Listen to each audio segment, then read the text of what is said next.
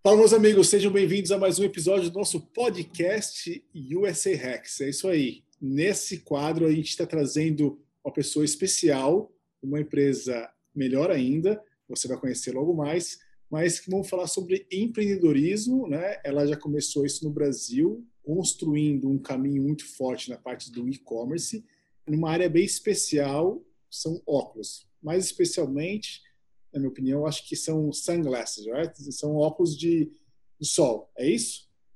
Isso, e também a parte ótica que a gente entrou aí na pandemia, que foi uma necessidade ah, é? aí. Coisas novas. Incluiu. Então, vou apresentar para vocês Mariana, certo? Mariana, o sobrenome, como que eu pronuncio, Mariana? Lutfi. Lutfi. Lutfi, isso. Ok. E ela é dona da Allwood. Isso. Certo? Então, isso. É, especializado em óculos, soluções de olho de, um, a sua especialidade são óculos de madeira, é isso? No início era óculos somente em madeira, né? Mas a gente sentiu uma necessidade do mercado e a gente faz óculos mesclados em madeira é. hoje, né? Mesclados é, em acetato, aço, alumínio. E agora a gente não só faz os óculos solares, mas agora a gente também coloca o grau, né? Cuida também da saúde ocular em cima da graduação. Se eu quiser fazer um, pegar minha lente e colocar na, na sua é, armação. Na armação, né? Falando português, frame aqui, né? eu acho que é isso. Frame. Eu consigo também, é isso? Passo isso, a minha, pego a minha, minha receita e, e coloco na sua lente. Exatamente. Ótimo. Agora me conta um pouquinho, Mariana, de onde você veio, de onde você nasceu. Eu quero que você resuma um pouquinho, só para a gente não tomar muito tempo nisso, mas é, como foi a sua criação e como que você entrou no mundo do empreendedorismo? Perfeito. Vamos lá, Miguel. Uh, eu comecei, a empresa ela já tem seis anos, né, no caso aí de jornada. Antes eu era coordenadora de marketing de uma montadora aí de carros famosa. E eu pedi demissão para começar esse sonho, né? O que é muito difícil porque tu tem uma carreira, né? E aí de repente você abandona tudo para ser empreendedor. E todo mundo acha que empre... ah, empreender é muito fácil, muito tranquilo. Não. Meu amor, é a, é a profissão mais difícil que existe, eu acho, né? Porque tem que lidar com muitas coisas. É, tu não vai ter mais tempo, férias, enfim. Mas voltando, uh, aí eu, eu sou de... Tem a parte boa também, né? Depois você vai contar, vamos lá. Com certeza.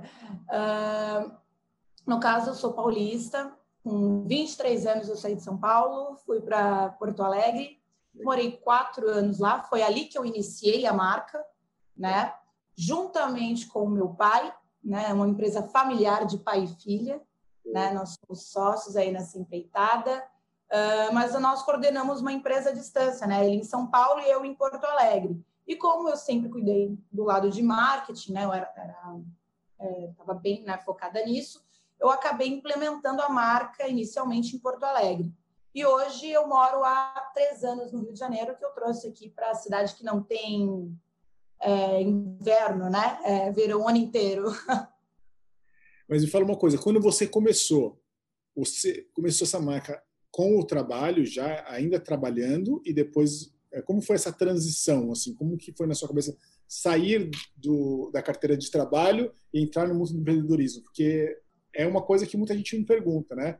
Ah eu adoro uhum. ser empreendedor eu acho que empreendedor é o meu caminho mas como que eu faço essa troca? Eu queria saber do exatamente. Seu...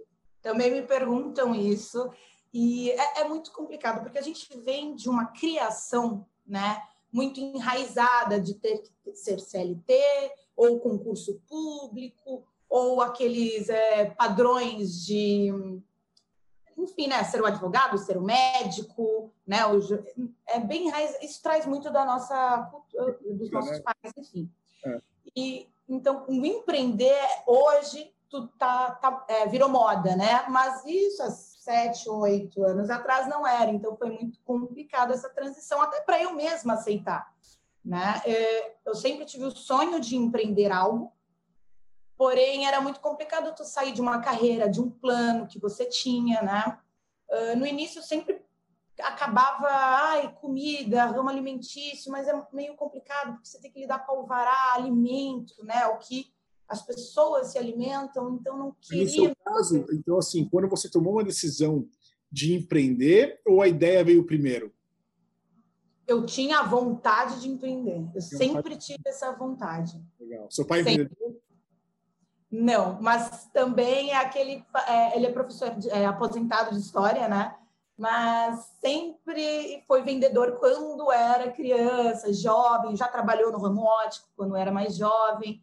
E fala, eu falo que ele tem que ser vereador, prefeito, fala com todo mundo, com o cachorro, com a porta, tá tudo certo. Então ele também tem essa veia aí nele, veio de família.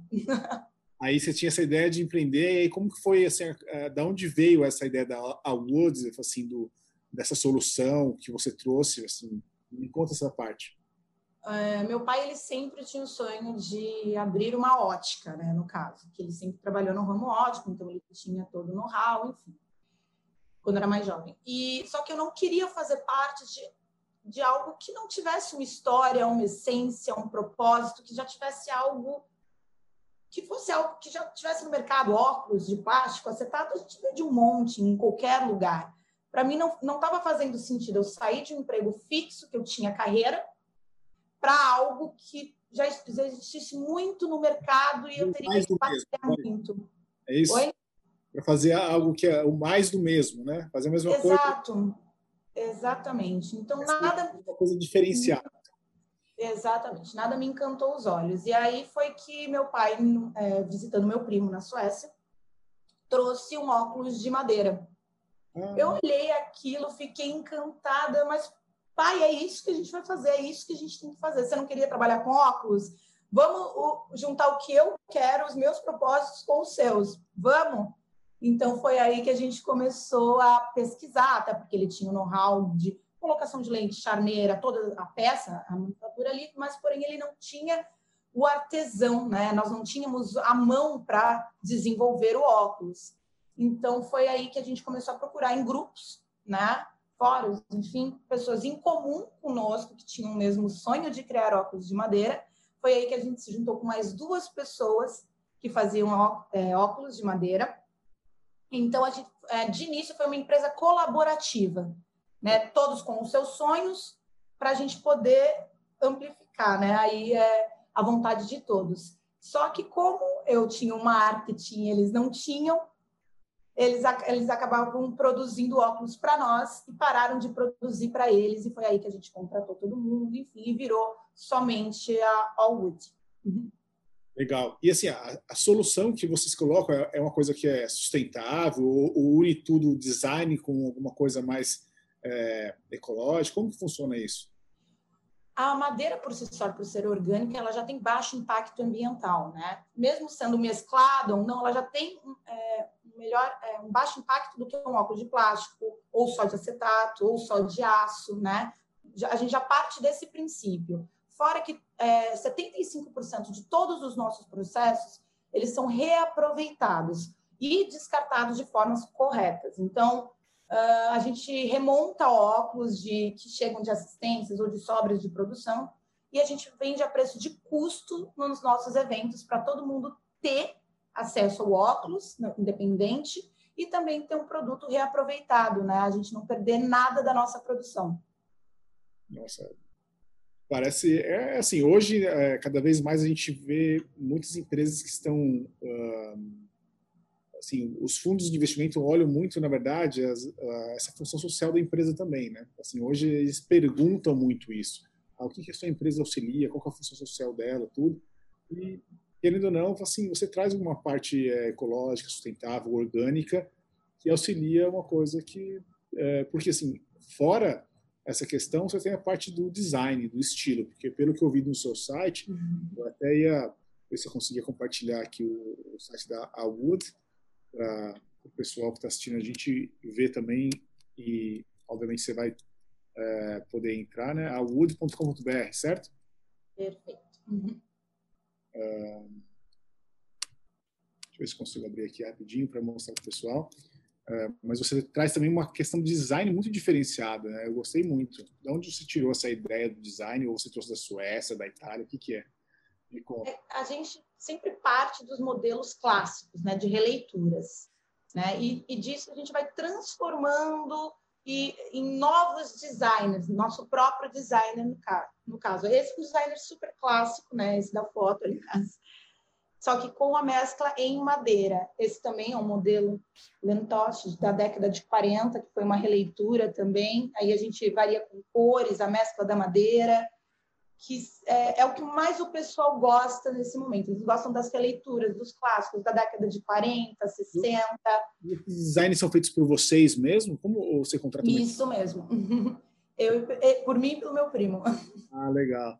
Por então, isso que eu falo que a empresa é bem familiar mesmo, foi juntando, né, todo mundo. Você faz uma releitura e lança assim, e você quantos novos modelos você lança e qual periodicidade que você faz isso?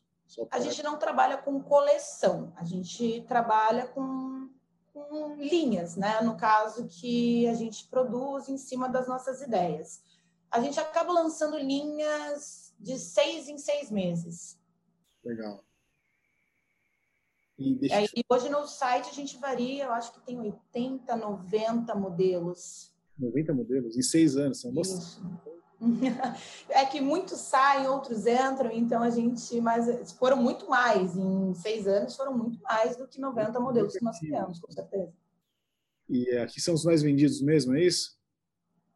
Sim, sim. Na verdade, é, os clássicos transparentes que tô todo mundo pedindo, né? Esse que seio de bambuzinho também, super sai. Ele é todo em bambu, que aliás o bambu não é uma madeira, é uma fibra bem resistente, né? Todo mundo acha que o bambu é madeira e é o priminho da madeira, no caso. Mas aqui ele tem, é é, na verdade, a, vou falar a haste, como que você chama essa perna? Como que é? Que Isso, a haste, perfeito. Isso mesmo. A haste é em madeira e ele... Isso. Esse, no caso, a haste em madeira, de embuia, e a frente é de resina transparente, translúcida. Muito bom, nossa, tá de parabéns. Tá uhum. Sobre a Wood. E a história do nome, como que funcionou? Aí tem um pouquinho da história do nome também. É, no caso, todo mundo acha que a primeira pergunta que todos fazem: Ah, essa folha do Canadá, aliás, pode até abaixar até o, a tela, que vai ser o, o que está escrito ali embaixo. Todo mundo fala, ah, essa folha é do Canadá. Não, ela não é do Canadá, gente. Ela foi pensada porque quando eu cheguei em Porto Alegre, uhum. que eu morei há cinco anos, é, cinco anos lá, uh, tu tem a rota romântica que tu vai para Gramado. E aí ela é forrada de árvores de plátano. Aqui, ó, nossa folha é aquilo, eu falei, meu Deus, olha lá, nossa folha não é do Canadá, não. Aí eu falei, eu olhei aquilo e falei, meu Deus, eu estou apaixonada por isso, porque em São Paulo não tem muita árvore de plátano, e lá é forrado de árvore de plátano. Então eu fiquei encantada e foi daí que eu falei, não, eu quero essa folha na, na, na minha marca, porque foi uma coisa que me impactou, que foi a minha primeira mudança, né? Então legal. foi pensando nessa árvore. Esse é o meu pai. Hum, que legal, family. Family business, é isso aí, meu. Isso mesmo. Aqui tem vídeos da produção mesmo. É bem artesanal mesmo a produção até hoje, é isso? Não, hoje já não é mais, porque a gente já tem duas lojas, lojistas. Então, o processo, ele continua sendo artesanal, obviamente, mas não feito por nós. Né? Nós terceirizamos essa produção para ser com empresas que tinham é, maquinário para produzir em larga escala. E hoje se faz é, a terceirização é, nacional e internacional também? Oi, desculpa, não ouvi. Você faz a, a, terceirização de empresas de produção nacional e internacional também?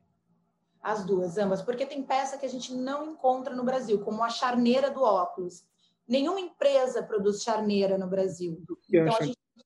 charneira é o que liga, é o que une o óculos. Tá vendo aqui, ó? Essa é a que junta, o que liga. Essa, essa é a charneira. Então, essa peça a gente tem que importar. Muitas vezes, lente a gente também tem que importar, né? Narigueiras a gente precisa importar também.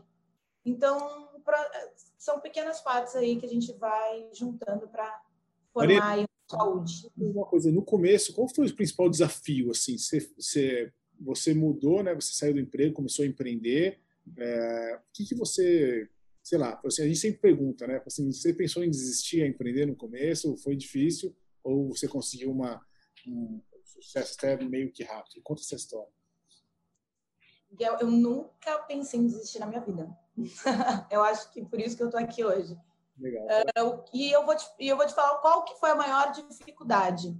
Só um minuto que eu vou acender a luz, que eu acho que está um pouquinho escuro aqui. Só um minutinho.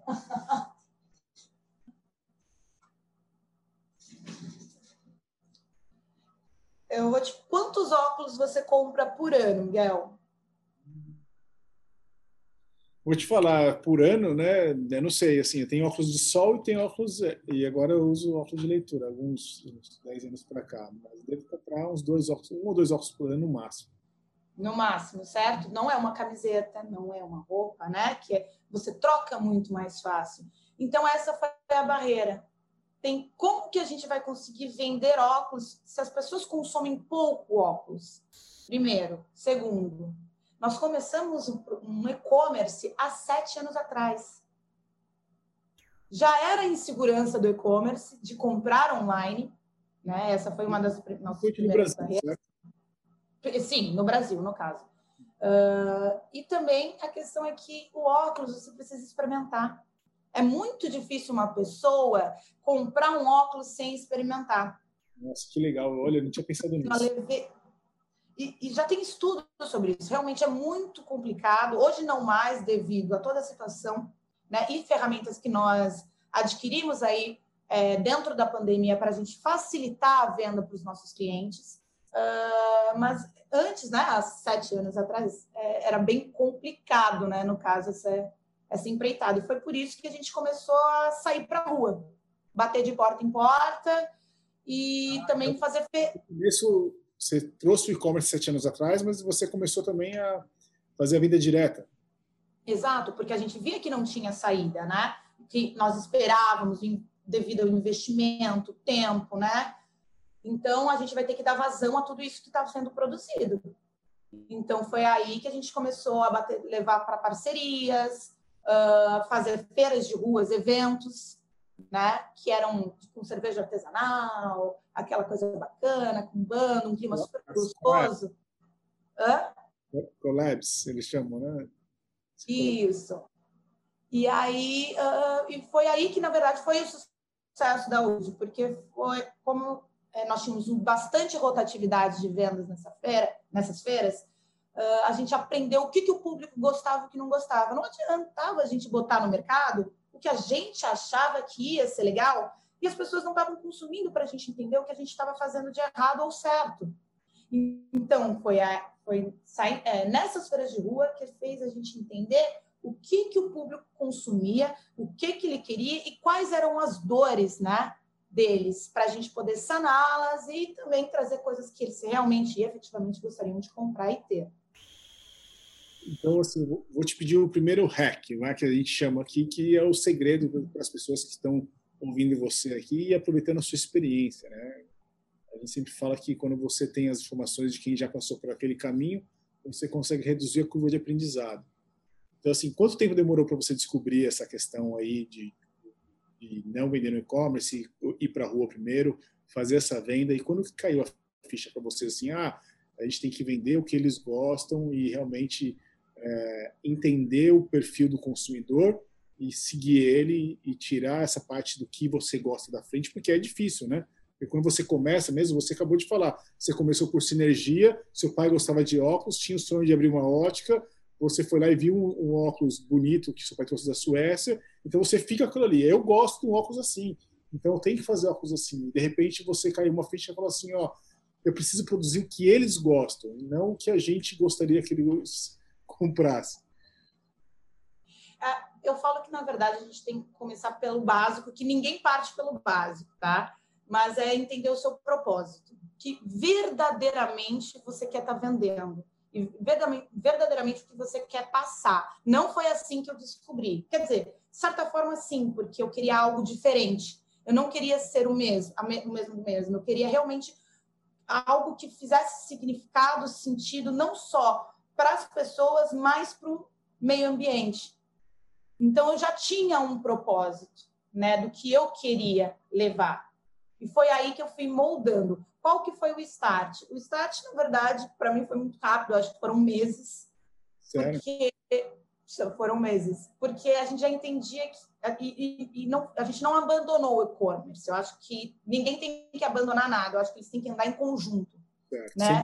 Sempre correu paralelo. Não, não, exatamente. Tudo é um equilíbrio. Então, tá legal. Se tu tá vendendo muito bem ali no, no online, perfeito. Mas assim vão ter, nem que seja um showroom, algo para as pessoas terem a experiência com você, né? Ter, tocar, conversar com você, é, trazer para casa, digamos assim. Então, acho que as coisas elas têm que andar em conjunto. E foi isso. O e-commerce estava lá, obviamente, não vendendo nada, né? E aí a gente, ó, então vamos correr atrás, e nisso a gente divulgava o site em conjunto, né? Para as pessoas criarem essa conexão com online. Óbvio, a gente vai começar a vender, a vender online aí depois de três anos. Através do quê? Através de um cartão junto com o produto? Folderzinho, um cartãozinho que a gente distribuía, a gente dava um desconto online, mas essa é, esse, não existia essa tendência, né? As pessoas não era, já é difícil vender óculos, né, online, e ainda mais um, enfim, não, não tinha, não tinha essa essa esse costume. Então eu demorei cerca de nem seis meses. Eu é, tava, já fui para a rua procurar parceiro e houve a oportunidade de fazer as feiras de rua e que eu comecei a correr atrás. E eu era morava sozinha em Porto Alegre, né? Então eu pegava meu carro, botava as madeiras em cima do carro, amarrava a corda, montava a feira, passava o dia. E nisso eu fui começando a fazer muitas parcerias e conhecer também novos empreendedores. Outra dica, né?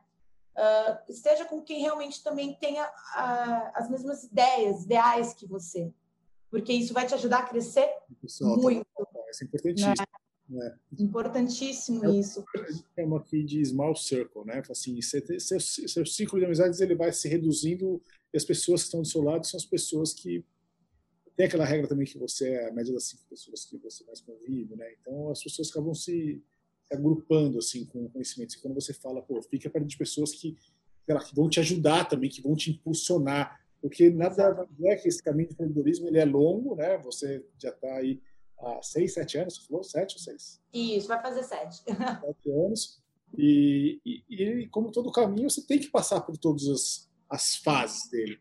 E só que você começa a, a ficar com aquele ciclo de pessoas que não vão te agregar e, pelo contrário, só vão colocar é, obstáculos na sua frente. Não, isso não é para você, vai voltar ao seu, seu emprego. Você nunca. Você tem que cortar. Assim, assim, como outros obstáculos que vão tentando te pedir de alcançar sucesso, esse é mais um que eu também concordo com você uhum. é, e falo: se fique perto de pessoas que vão te ajudar e que têm o mesmo propósito que você. Com certeza. Por isso Porque, que a gente essa comunidade de empreendedores buscando informação e conhecimento e nossa amiga Mariana ajudando uhum. a gente com muita certo é que tem muito empreendedor que tem muito ego, né? Então ele tem que quebrar esse ego dele e o quanto antes, gente, vocês não estão vendendo para vocês, vocês estão vendendo para o público. O teu gosto vai ser totalmente diferente do gosto deles. Então tem que cortar o cordão umbilical, parar com o ego e ir para o mercado e entender o que o mercado quer, entender o que, as dores das pessoas para você poder solucioná-las, saná-las, né? E parar também com essa métrica, né, de vaidade, porque ao invés das pessoas entenderem verdadeiramente, novamente, que realmente as pessoas querem as dores, elas vêm, ai, tô vendendo muito, tem gente me curtindo, tô bombando. Para, gente é, pare com métricas de vaidade, isso não, não é o caminho. Não, concordo com você. E, mas aí chegou uma hora, assim, até hoje vocês ainda fazem vendas diretas ou hoje é, é foco aí com? Sim. Não, não, a gente tem duas lojas, uma em São Paulo, na Benedito Calixto, Legal. e uma no Rio Design Leblon, aqui no Rio de Janeiro. Então, a gente ainda tem o front, né, o pessoal ali que está... Seguramos bastante na pandemia, na verdade foi bem difícil, bem complicado para a gente, mas todos estamos juntinhos aí, ninguém foi. Para todos, né? Foi complicado para todos, não foi só para vocês. Para todos, com certeza, sim. E... Mas e hoje, assim, quanto representa o seu e-commerce nas suas vendas e quanto representa as suas lojas é, físicas? Hoje está metade metade. Metade, metade. Hoje, hoje sim. Né? O faturamento do site aí do ano passado para cá, ele triplicou. Triplicou? Depois da pandemia? Quadro... Depois da pandemia. Durante a pandemia. Já no primeiro mês da pandemia, a gente triplicou. Você acabou de falar que nunca abandonou o e-commerce, né? E chegou o dia Sim. que estava pronta para aquilo, certo? Exatamente. E foi aí que a gente teve a leitura, né, de que quem que vai sair, quem que vai comprar óculos de sol se ninguém está saindo, né? E agora, o que que a gente vai fazer? Vamos pegar a necessidade das pessoas. O que, que é necessidade? Óculos de grau, porque as pessoas precisam ler, é, as pessoas precisam trabalhar, home office. Então, a gente entendeu essa dor, as pessoas estavam perguntando, a gente fez uma pesquisa e falou: não, pera lá, vamos começar a graduar os nossos óculos. Não tem porquê a gente. bem já, Mariana? Oi? Está vendendo bem esse, essa nova. Uhum. Gente, então, foi aí que eu programei o, de uma forma até um pouco arcaica é, a venda do óculos de grau no site para ver se saía, porque assim o, o segredo é errar rápido, né? Para acertar rápido é outra dica aí. A gente pensou faz, faz, porque deu certo, perfeito, evolui. Se não deu certo, já elimina e não perde mais teu tempo com isso.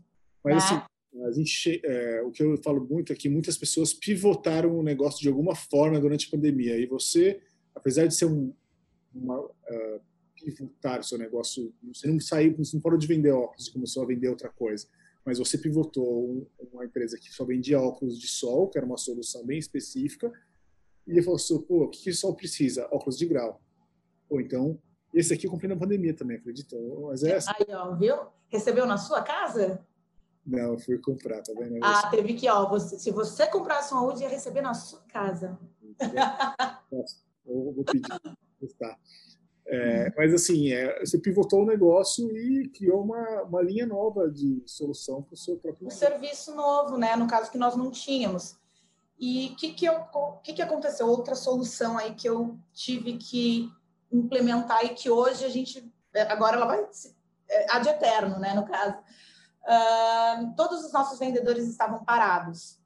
Né? Que que gente, como que a gente vai trabalhar com eles?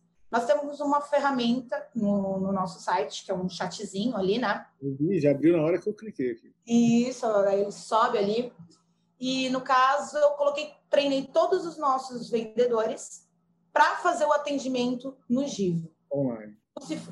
Já que eles, em vez de fazer o físico, eles estão fazendo online. E eles revezavam. Givo, GivoChat. GivoChat. Então, ó, fica aí para quem tem site, tem online, ela acabou de falar uma ferramenta que funciona. É GIVO? É, GIVO. Isso, Givo. GivoChat. G não, G não, desculpa, J. É, tá bom. então, é, e ele funciona super bem. Você coloca, tem a fotinho, você pode dar descontos, você pode colocar. A pessoa entrou em seis páginas, aí só sobe depois de seis páginas, a pessoa entrou na segunda, então você. E ele acaba sendo um CRM também, né? Você é, acumula os dados ali, dá para você é, etiquetar os seus clientes, o que, que foi falado para você poder estudar depois e analisar, né? Quem, qual é o público que está entrando e falando com você.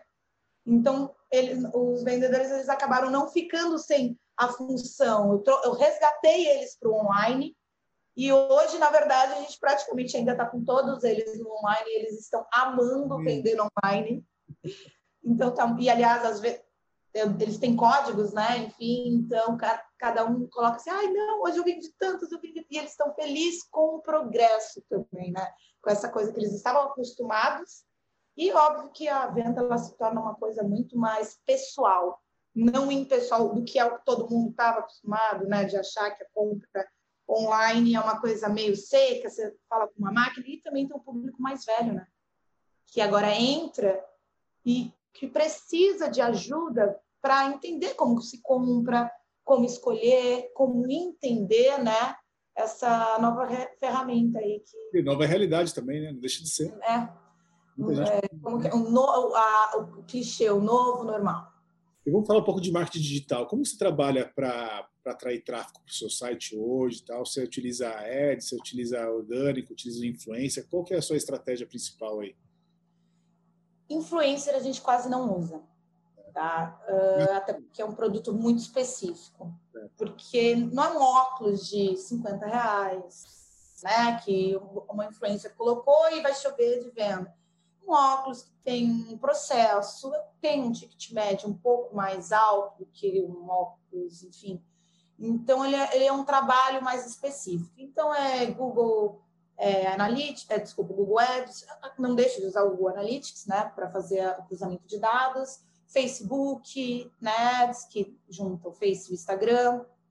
Esses são os canais que mais a gente utiliza. Mas o site ele já está em primeira página na busca orgânica também no Google. Legal, legal. Isso é importantíssimo, né? Mas é um trabalho de muito tempo, certo? SEO. Muito SEO, isso, exatamente. Pessoal, é isso aí, ó. Fica mais uma dica da Mariana Luft, falei certo? Certo. É, Mariana, é o seguinte, estamos chegando na parte final do nosso podcast aqui.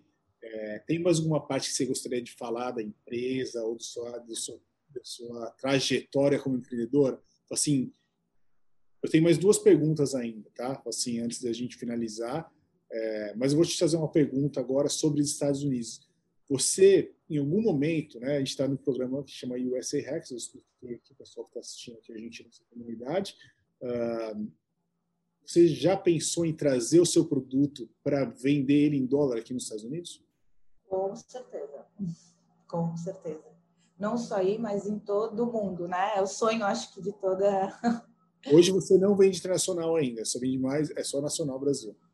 Hoje não, mas a gente está aí procurando investidores, né? Já algumas coisas encaminhadas aí para a gente poder estar tá entrando no mercado ano que vem. Legal, que show. E alguma empresa americana já te inspirou em algum momento com relação ao design, nome? Eu sei que a Folha do Canadá não foi o Canadá que te inspirou. Não. uh, foi, eu, eu vou falar que foi um, foi muito meu, foi um processo muito meu de criação. Aliás, não tem nada parecido nos Estados Unidos. Essa, essa é a sacada, na verdade, esse é o pulo do gato, porque de todas as ó, já sabe onde chamar aí, quem sabe, sai negócio. é isso que Exploração pesquisei, de ideias.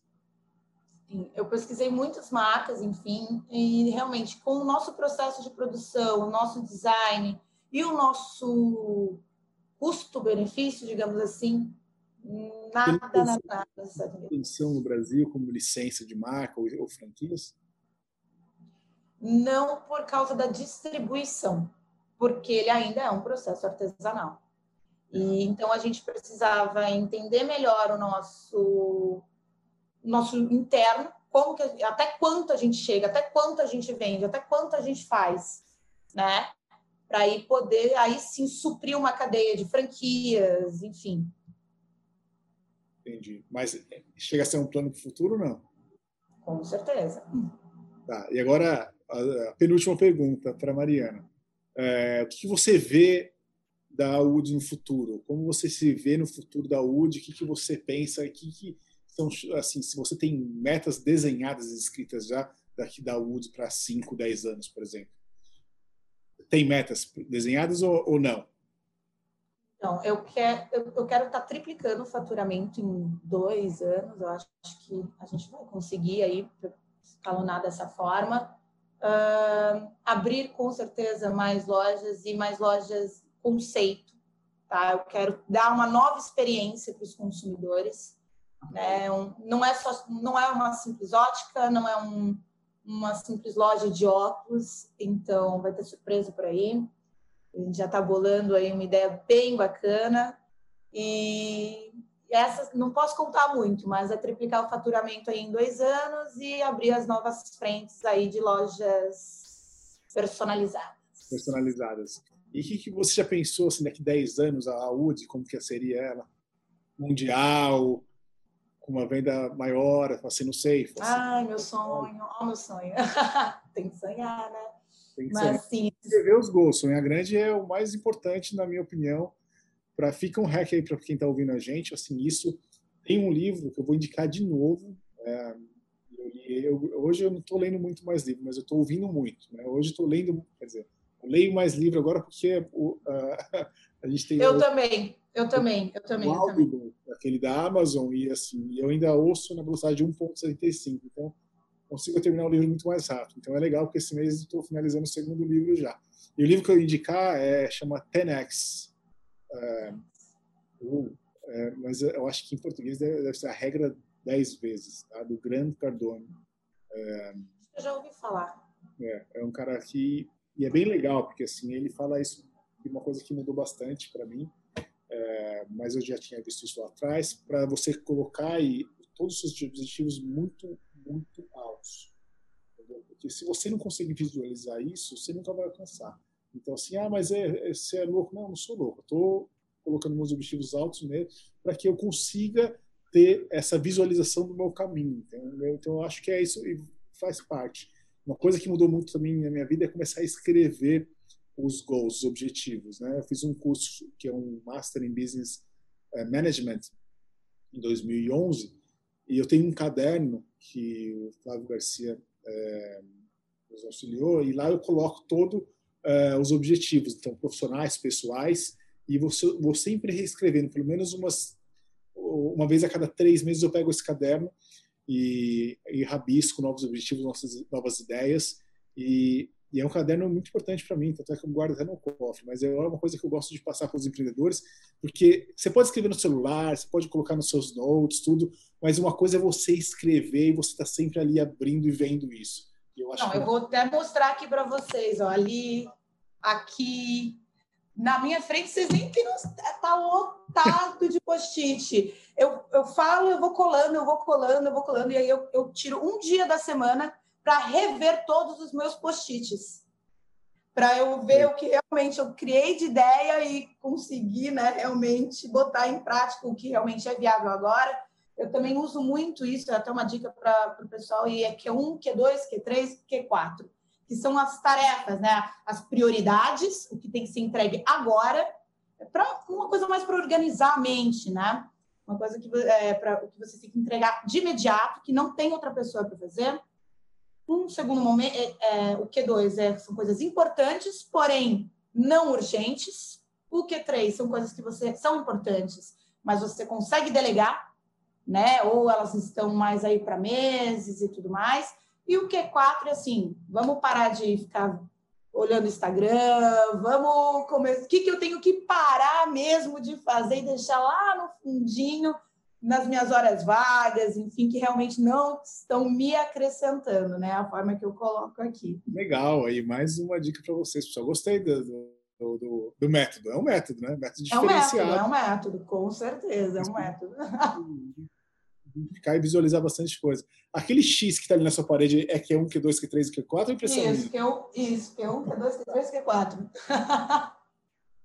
Q1, Q2 está limpo, finalizou todo tô, de hoje. Eu dei uma limpada agora, que já é quinta-feira, eu faço semanalmente, né? Aí eu dei uma limpadinha nele hoje. Agora, para finalizar, sempre faço essa pergunta para todos os empreendedores que a gente conversa.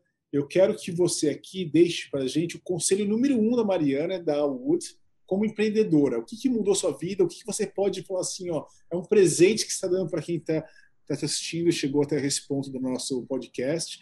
O que, você vai dar para essas pessoas, assim, de, de, conhecimento ou de um conselho, um advice que a gente chama aqui, que você fala assim, ó, se você fizer isso, né, é, você vai conseguir chegar lá, tá? Alguma coisa que marcou sua vida que é muito especial para você e assim, fica à vontade, você pode é, falar o que você quiser. Acho que eu não tenho, não tenho muito o que falar, que acho que a conversa ela já agregou um pouquinho de tudo, mas é uma palavra: persistência. Nada vem fácil, nada vai cair é, se você trabalhar uma hora, duas horas ou oito horas. Não, não é tão simples assim. É persistência junto com propósito. Esse é o combo perfeito que você vai chegar onde você quiser. Não certo. tenha, não tem ah, eu preciso aprender isso. Com persistência, você vai sentar e você vai aprender. E você vai aplicar. Ah, eu não tenho tempo. Você tem tempo sim. Você vai deixar de tomar sua cerveja, ou deixar de viajar, ou deixar de porque a gente tem tempo sim para desenvolver o que a gente quiser e fazer o que a gente quiser. Então, a única dica que eu tenho para falar é persistência mais propósito. É isso aí, adorei a equação, persistência mais propósito igual sucesso, certo? Exatamente. Muito obrigado, show de bola participação no nosso podcast. Agradeço demais. Eu que agradeço. E desejo boa sorte, sucesso para você. Espero que você venha logo para os Estados Unidos e que eu consiga comprar daqui. Vou comprar daí, hein? Eu vou te avisar. Calma, que ano que vem eu vou estar tá aí. A gente é vai. Vou mostrar toda a linha para você, ao vivo. Tá com, vender em dólar, ganhar dinheiro em dólar. Com e, certeza. Principalmente, né? Criar o seu e-commerce aqui, né? Hum. Aqui está bombando. Empresa número um dos Estados Unidos aqui, Amazon, online, né? Então, a pandemia, ó, skyrocket. É isso aí. Mariana, mais uma vez, obrigado, parabéns pelo sucesso da Woods e... Obrigada, Miguel. Valeu. Tchau, tchau.